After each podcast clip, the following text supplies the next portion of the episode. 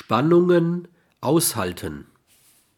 Jeder Mensch lebt in der unaufhebbaren Spannung von Selbst und Nicht-Selbst, von Autonomie und Heteronomie, von Geschichte und Ungeschichte, wie sie etwa von Verdrängungen bestimmt und durch das Unbewusste modifiziert wird, von einem Lebensentwurf mit dessen Werten und der Erfahrung, dass dieser Entwurf immer wieder im Versagen scheitert.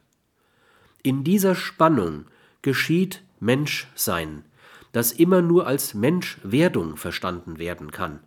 Wohin diese Spannung uns führt, bleibt uns unbekannt. Wir kennen nur den Weg, nicht das Ziel. Es sei denn, der Weg wäre das Ziel.